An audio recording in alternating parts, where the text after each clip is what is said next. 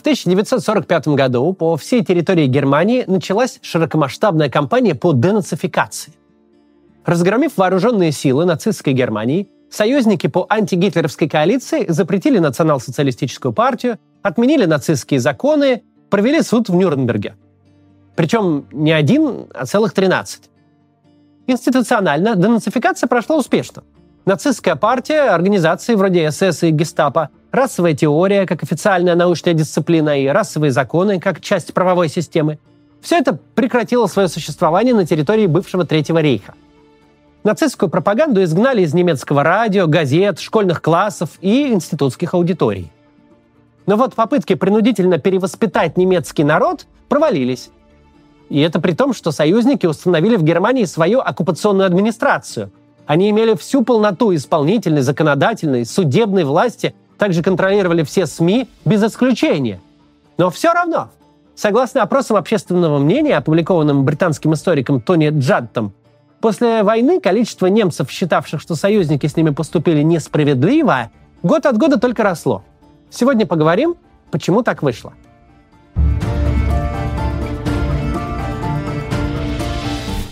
Как ни странно, первые инициативы по денацификации Германии возникли еще в разгар Второй мировой войны. Коренным стратегическим и моральным переломом стала Сталинградская битва. По ее окончании у союзников уже не оставалось сомнений, кто победит в этой войне – Зато сомнения закрались в голову немцам и жителям Германии, и уж тем более солдатам, окруженной и разгромленной 6-й армией вермахта. На дворе лишь февраль 43 года, но о будущем послевоенном устройстве Германии необходимо было думать уже сейчас. Те из немцев, кто передумал под Сталинградом, стали важным активом для союзников по антигитлеровской коалиции. Командующий разбитой под Сталинградом 6-й армии Фридрих Паулюс после полутора лет раздумий в советском плену вошел в Национальный комитет «Свободная Германия». Впоследствии выходцами из комитета, действовавшего в подмосковном Красногорске, станут политические лидеры ГДР Вильгельм Пик и Вальтер Ульбрихт. Также в Красногорске в феврале 1943 года начала работу Центральная антифашистская школа. Офицерам вермахта, поступившим в эту школу, читали лекции не только по марксизму-ленинизму и политэкономии социализма, но и по немецкой культуре – для этого был отозван с фронта ныне всемирно известный германист, а в ту пору майор Красной Армии Лев Копелев. Тогда выяснилось, что молодые офицеры, которых Гитлер послал защищать немецкую культуру и традиционные ценности в чужую страну, знали только то, что ложилось в канву нацизма. А если бы они были знакомы с немецкой культурой, искусством и философией хотя бы на уровне советского майора-еврея, тогда им Гитлер мозги бы не запудрил. Между тем, в Соединенных Штатах действовал учебный центр военной разведки в лагере Ричи, штат Мэриленд. Там молодые люди, бежавшие из Германии и союзных ей государств, проходили специальную подготовку. Выпускников учебного центра называли Ричи Бойс, то есть мальчики из Ричи. Поначалу их использовали для разведывательных, контрразведывательных и психологических операций. Однако с окончанием войны Ричи Бойс наравне с выпускниками Центральной антифашистской школы в Красногорске превратились в политический актив, необходимый для денацификации Германии.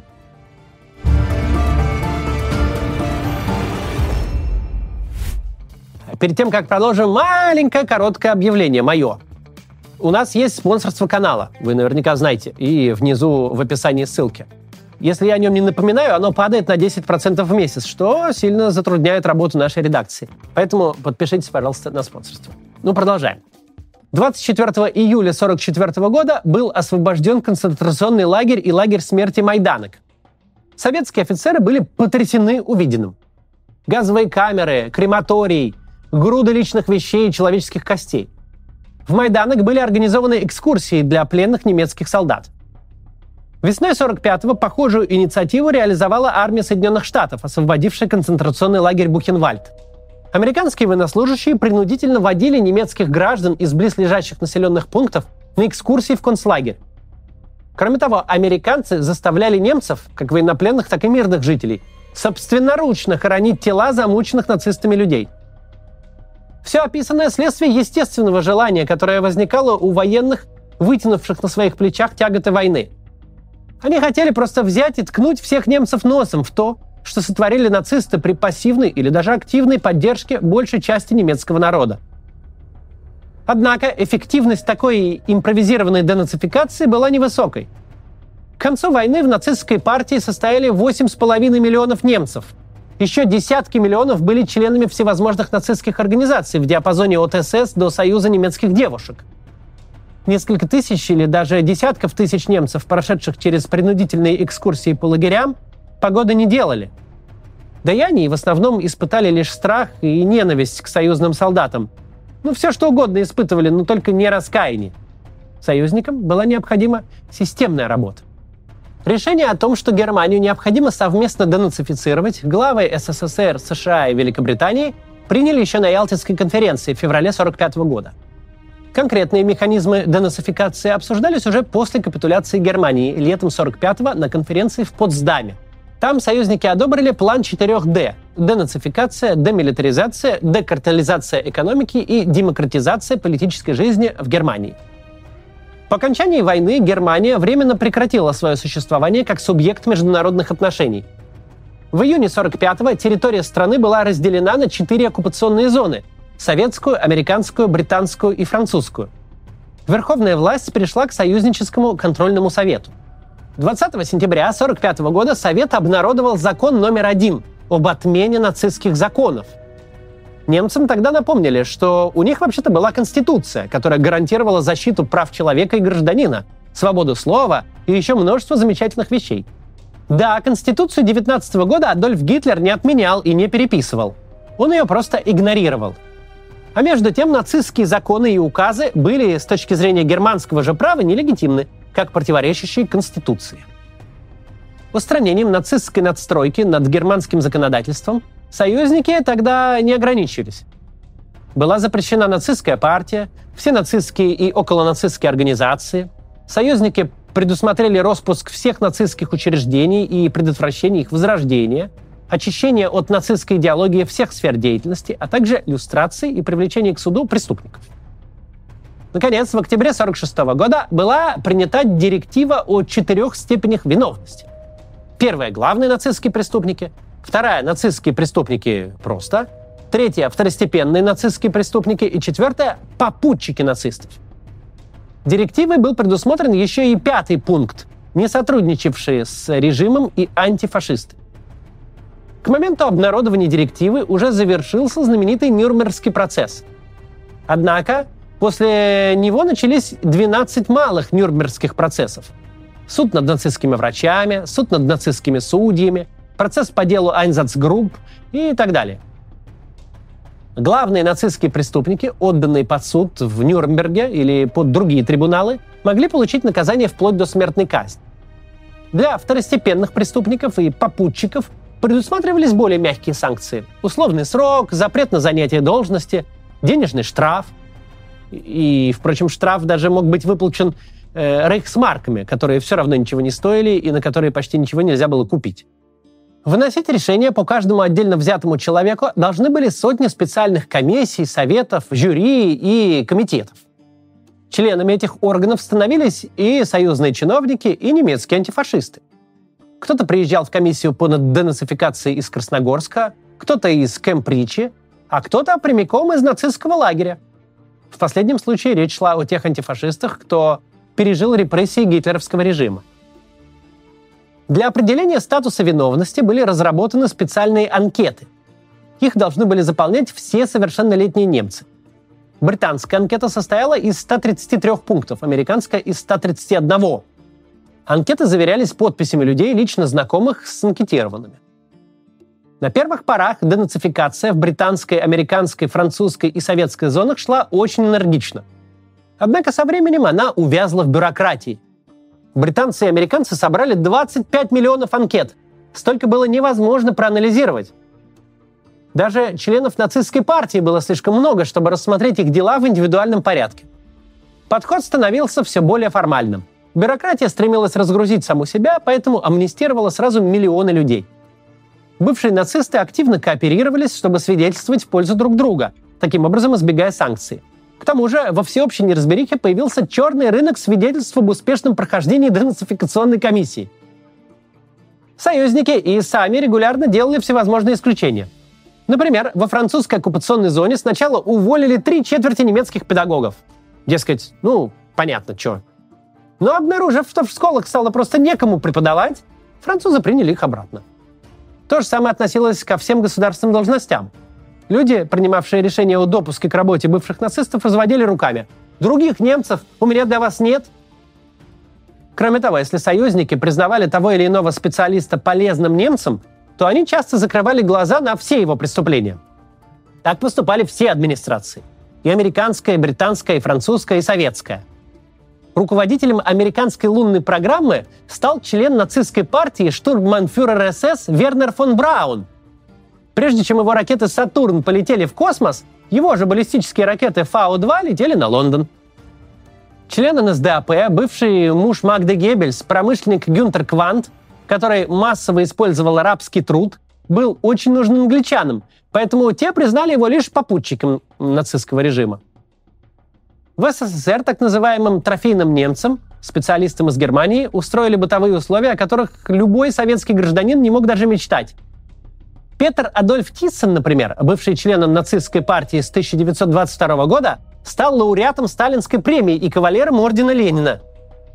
При этом в советской оккупационной зоне выявление и наказание нацистов было, конечно, организовано строже, чем на Западе. Недаром нацисты стремились из советской зоны перебежать в американскую, британскую или французскую – где шансы на снисхождение вырастали многократно. Впоследствии бывшие нацисты займут ряд высоких государственных должностей и получат широкое представительство в парламенте Западной Германии.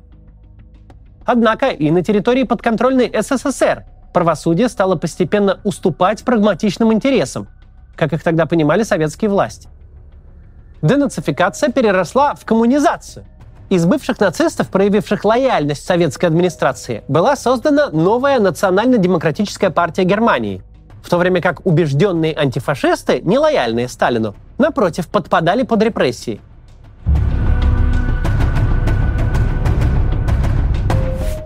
Проведенная союзниками денацификация стала очень важным этапом на пути будущего возрождения Германии, ее превращения в развитое демократическое государство, в первую экономику Европы. Без отмены нацистских законов, без закрытия и запрета нацистской партии и аффилированных с ней организаций, без создания Нюрнбергского прецедента Германия не смогла бы двинуться вперед и продолжить сколь-нибудь нормальную жизнь. Не смогла бы встроиться обратно в цивилизованный мир. Однако, как перевоспитание немецкого народа, денацификация полностью провалилась. И дело не только в непоследовательности и политике двойных стандартов со стороны союзников – ведь поначалу союзники подходили к делу весьма добросовестно. К примеру, американцы привлекли к работе знаменитого швейцарского психолога и психиатра Карла Густава Юнга. Юнг заключил, что все немцы поголовно больны, и их нужно лечить. Психиатр счел правильной практику принудительных экскурсий немцев в нацистские лагеря и рекомендовал ее расширить. Немецких граждан заставляли голыми руками эксгумировать трупы – им насильно показывали фотографии жертв нацизма и американский документальный фильм «Мельницы смерти». Однако, как мы сказали ранее, положительного эффекта от этих практик почти не было. Некоторые из экскурсантов позже сходили с ума или кончали с собой. Другие немцы лишь чувствовали унижение и начинали ненавидеть и союзников, и жертв нацизма. Потом, без какого-либо раскаяния, они с удвоенной силой вытесняли все увиденное и пережитое из своей памяти. Почему? Потому что союзники выполнили свою историческую миссию, когда разгромили гитлеровскую армию и уничтожили нацистские структуры и провели суды в Нюрнберге. Дальше провести работу со своим прошлым предстояло уже самим немцам. Самим немцам нужно было прийти к необходимости принятия ответственности, покаяния и исцеления. Со временем, благодаря широкой общественной дискуссии, благодаря немецким исследователям, немецким журналистам, философам, публицистам, деятелям искусства, благодаря ответственным немецким политикам, граждане Германии осознали, что проработка нацистского прошлого нужна им самим. Не американскому офицеру и не советскому замполиту, не Франции и не Израилю, а нужна именно самим немцам. Путь к осознанию оказался не близкий – больше 40 лет Германия была разделена и не имела единой политики памяти. Западная Германия позиционировала себя прямой наследницей Веймарской республики, почившей в 1933 году. а 12 лет между 33 и 45 стали будто совсем не про нее. Восточная Германия и вовсе официально мыслила себя молодой республикой, возникшей только в 49 году. Как ни удивительно, но путь к принятию своего прошлого и путь к объединению оказались дорогой в одном направлении. Автор новой восточной политики, заложивший важнейший фундамент под воссоединение двух Германий, и первый федеральный канцлер, приехавший в Израиль и вставший на колени перед памятником в Варшаве, все это был один и тот же человек – Вилли Брандт. Борьбу за единое немецкое государство он совмещал с актами государственного покаяния. А когда Германия объединилась, ей пришлось сшивать воедино и свою историю. Со всеми ее белыми и черными страницами – с достижениями и чудовищными преступлениями. Это было непросто, но благотворно для общества, которое оказалось скреплено общей памятью и ответственностью. И для страны, которая наконец нашла свое место в мире.